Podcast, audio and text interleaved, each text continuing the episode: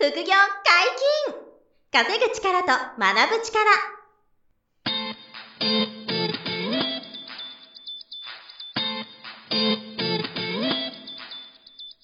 この番組は稼げるようになりたいを叶える副業アカデミーの提供でお送りいたします。副業アカデミーはあなたが副業で稼げる状態になることにコミットしたスクール。初級コースから上級コースまでさまざまなジャンルの副業ノウハウを学んでいただけます詳しくは「副業アカデミー」で検索くださいこんにちは、小林正弘です。よ山本博です。よろしくお願いしますろし。くお願いします。本日もこのゲストに来ていただいております。副業アカデミー受講生で、えー輸入販売講座の認定講師、小松明人先生です。よろしくお願いします。よろしくお願いします。よろしくお願いします。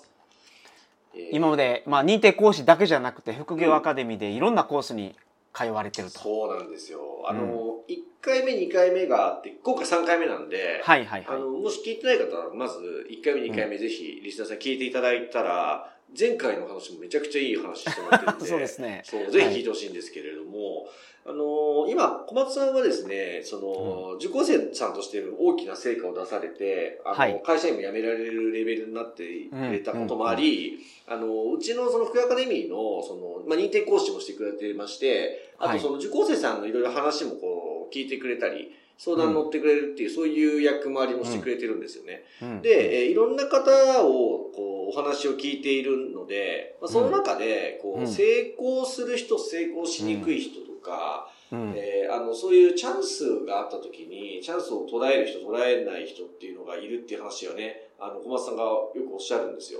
はいはいはいその話をね、ちょっと皆さんに聞いてもらうと、とても参考になるかなと思うので、はいはいはいあの、面白そうですねこの話そう、これ、これその結構リアルにね、いろんな人で、どれぐらい話聞いてもらってるか、かなりの人数今もう相談してもらってますでしょ？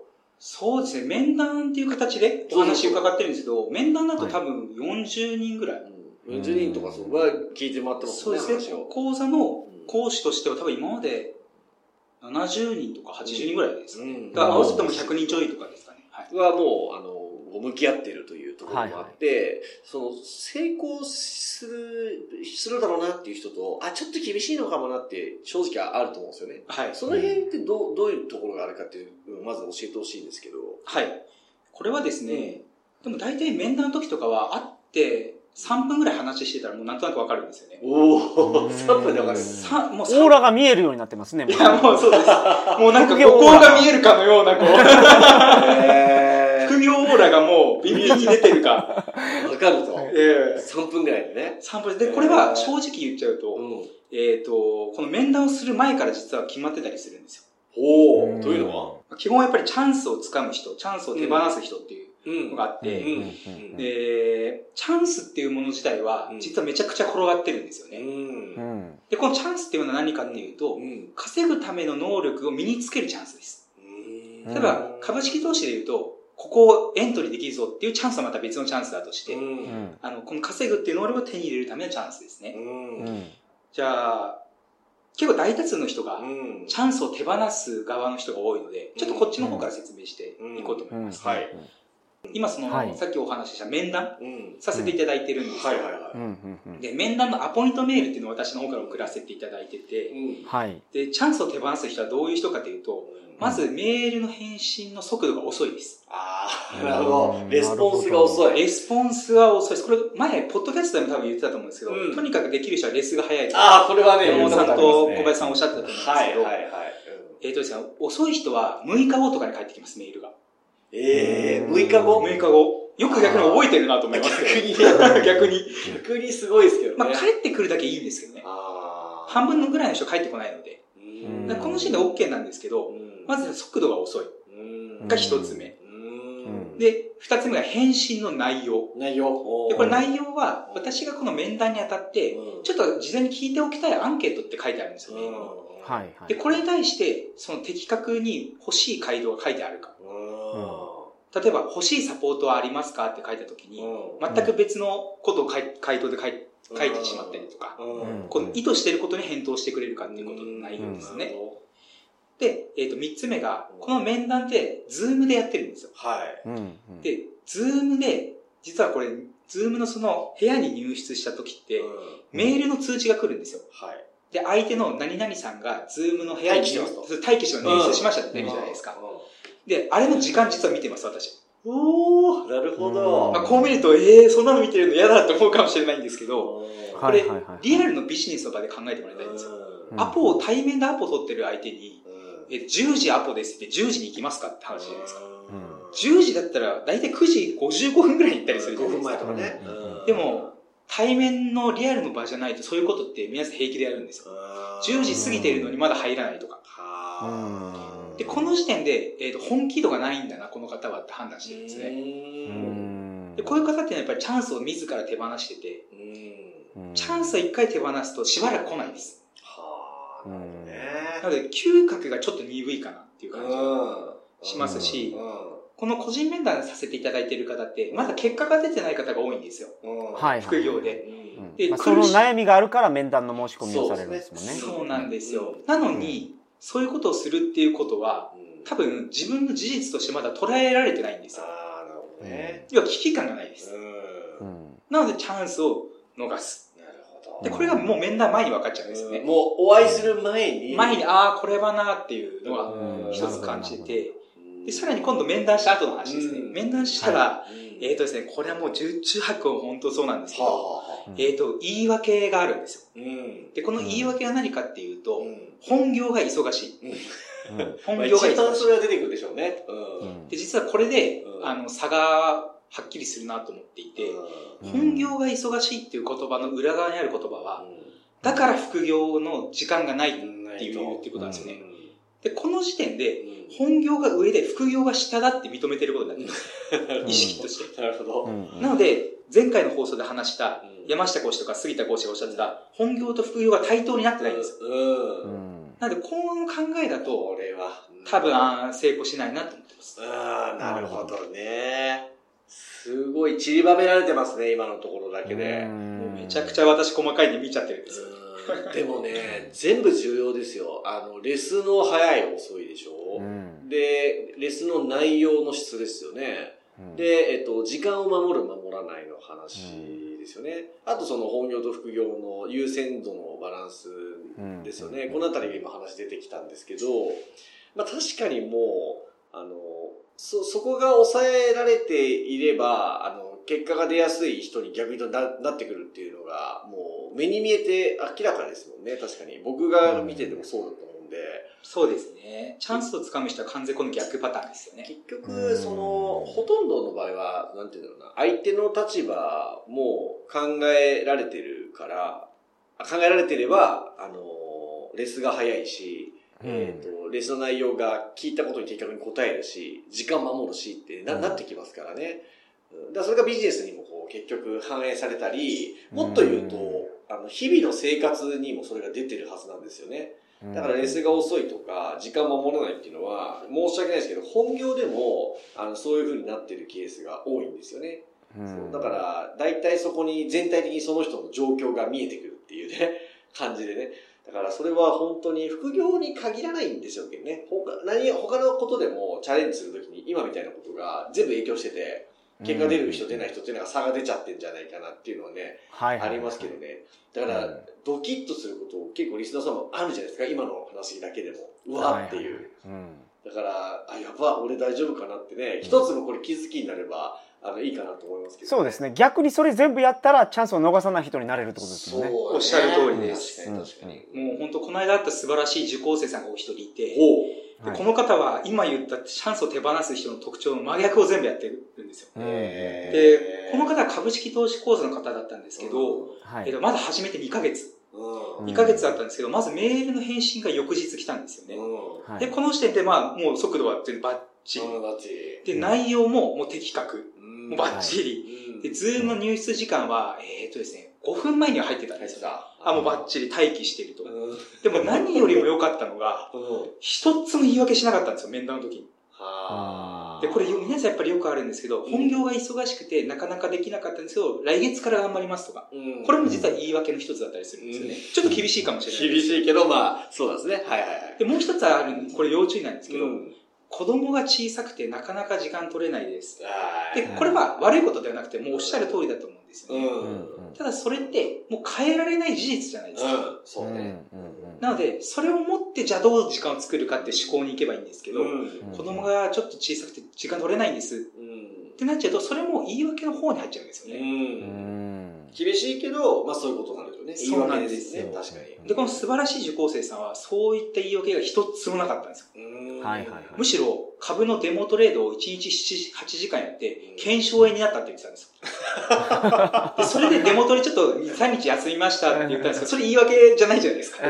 もう、全然言い訳じゃないんで。すごいなそのレベル。その時点で、2年前の自分と似てたんで、あめちゃめちゃいいなと思って。ははいはで、お話聞いてると、え、これはどうなんですか？あれはどうなんですか？って質問も絶えないですうし、ん。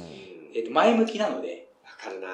質問が前向きでね、あの、調べてるからこそ出てくるいい質問みたいな、行動してるからこそ出てくるいい質問っていうのがね、たくさん出てくるっていう感じですよね。そうなんですよ。で、これの最大の効果っていうのがあって、これ輸入物販の講師やってたのと気づいたことなんですけど、うん。実は講師側って、受講生さんのその姿勢とか言葉によってアドバイスを引き出されてることがあるんですよ。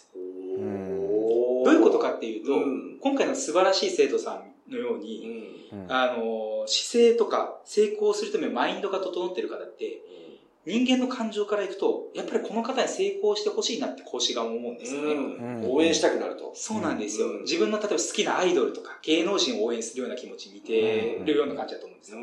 でそうなると、実は先々に使えそうなテクニックのヒントを与えてみたりだとか、っていうのを無意識のうちに講師側がやっちゃうんですよね。なるほどねなので、私はこの方に、その上級コースでゴールドコースって副業アカデミーにあるんですけど、うんそっちのテクニックを自然に言ってたんですよ、なるほど。副業アカデミー的には言うなっていうの怒られそうなブラインドですけれども。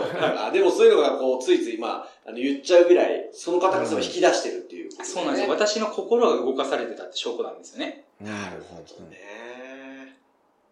いやー、すごいな。だからそうやってどんどんいいことが連続してくるというかね、応援されやすい人になってきて、うんチャンスも舞い込みやすくなってきたりとか、結局だって何か新しいことをやろうかなとか、あの、あ、ちょっと手伝ってほしいなって思った時に、受講生の人をパッと浮かべた時に、あ、あの人に相談しようっていう時に、やっぱり、あの、レッスン早い人で、時間守る人に、まず相談するもんね。そうですよ。なりますよね。はい。そうですね。結局そうやってチャンスのね、選択肢が変わってくるわけでね。うんうんうんまあ、っていうか僕が小松さんに、あの、はい手伝ってもらい始めてるのか、そそのさ最たるもんですよね。レースが早くてとか。はいはいはいいや、はい。ぶっなるほどちゃけだって。い言わなくても、あの、はいこういうなんか、あの、生徒さんですけど、そのね、今みたいあの他の生徒さんのお手本みたいにこうなってもらったり、うんうんアドバイスしてくれる側もやってもらえるようにお願いしてるんですけど、はい。その最初の相談の時だって、もう言わないのに、あの、直近1年間の自分の Amazon の売り上げの、あの、グラフとかを用意して、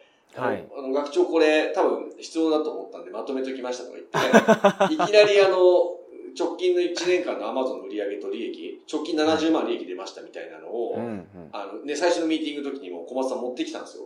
はいはいはいそう、はい。だから、そのレス早いとか時間守るとかの次元のもっと上の、あの、以前これ僕、ポッドキャストで言ってますけど、予想を超えてくるっていう大切さ。相手の予想を超えると一気に信用されたり、ファンが増えるって言うじゃないですか。はいっていうのが言ったんですけど、うん小松さんってそれやってるんですよね、当たり前に。なんか、え、こんな資料言ってないのに持ってきてくれて、めちゃくちゃ参考になりますみたいな。すごい検討しやすいですってなるじゃないですか。で即座にもう、ちょっとなんか手伝ってほしいなって、この人に手伝ってほしいなって思わせるぐらいの、あはいはい。の、ひ人なんですよね、小松さんとか。うんだから、小松さん自身が最たるもんですよね。だから、ポッドキャスト出てほしいなと思って、こうやってね、出演のオファーさせてもらうわけだし。で結局そうやって、あの、まあ、これをチャンスというのは大げさですけど、でも、小松さんがね、こうやっていろいろ物事を切り開いていったり、うんいろんな機会を得るのって、そういうことですよね。自分がやってるからですよね。はい。うんそれは本当にそうですよね。だから小松さんが逆にこういろんな人を見るときも同じですよね。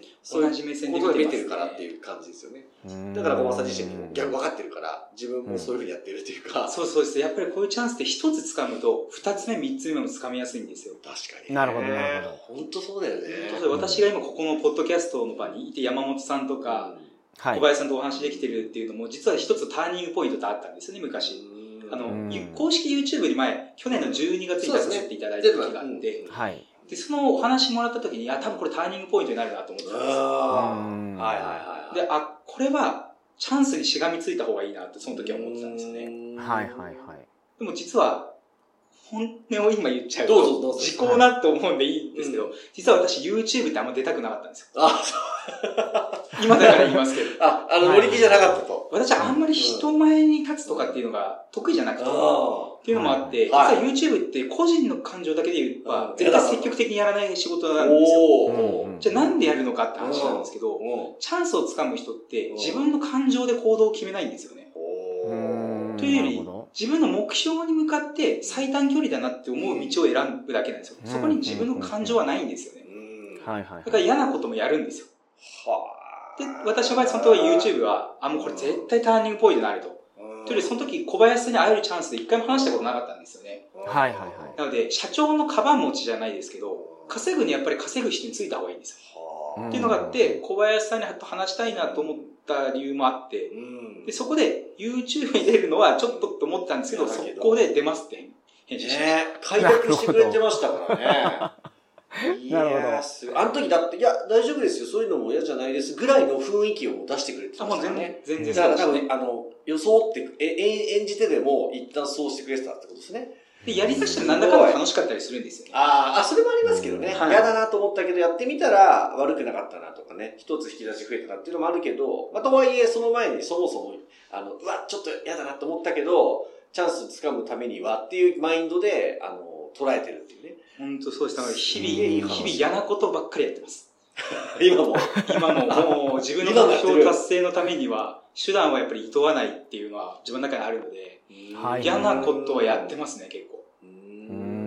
いや、すごい多分株とかのデモトレとかってみんなやりたくないじゃないですか。そうですね。でも毎日デモトレやりますし、うん物販のリサーチ見つからなくてもやりますし、はいはいはいいやー、すごい。この回めちゃめちゃいいな、これ。ちょっとこれ、あの、もうみんなに聞いてもらわねばならぬ音声になりましたよちょっとリスナーさんがドン引きしてそうで怖いな。もしかしたらちょっと光引いてる方もいらっしゃると思うんですけど、僕も本当にそれ多いんですよ。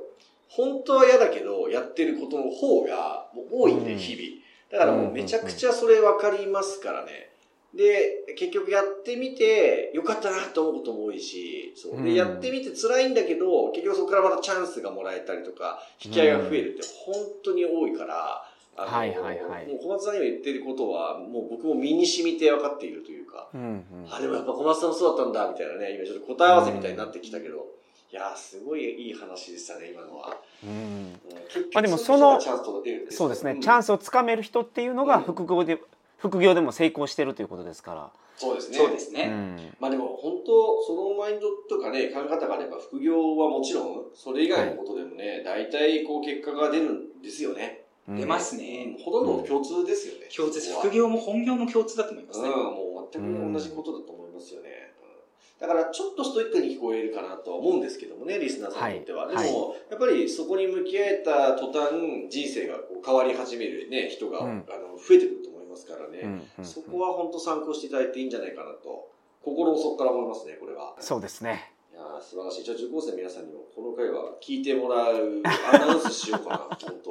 いや、本当人生激変しますからね。うん1年半で脱サラしてるんで、いや、本当全然1年半で変わりますからね、人生。1年半で変わっちゃいましたよね。島田だって自由に日本中旅行行って、2ヶ月で15都道府県旅行行きながら、5個ぐらいビジネス回してるわけですもんね。ほぼニートみたいなもんですけどね、ここまで来る。えー ほぼニートじゃないかみたいな生活です。いやー、ほんとすごいなと思って。うん感動レベルの凄さだなと思いますけどね。ご自身の努力ですからね、それが。はいはいはそれはいちょっと皆さん、重ためな話もありましたけど、参考にしていただきたいなと思いますぜひ参考にしてくださいはい。ありお疲れ様でしたがとうございました。副業解禁稼ぐ力と学ぶ力そろそろお別れのお時間ですお相手は小林正宏と、小松明人と、山本博でしたさようならさよなら。さよなら。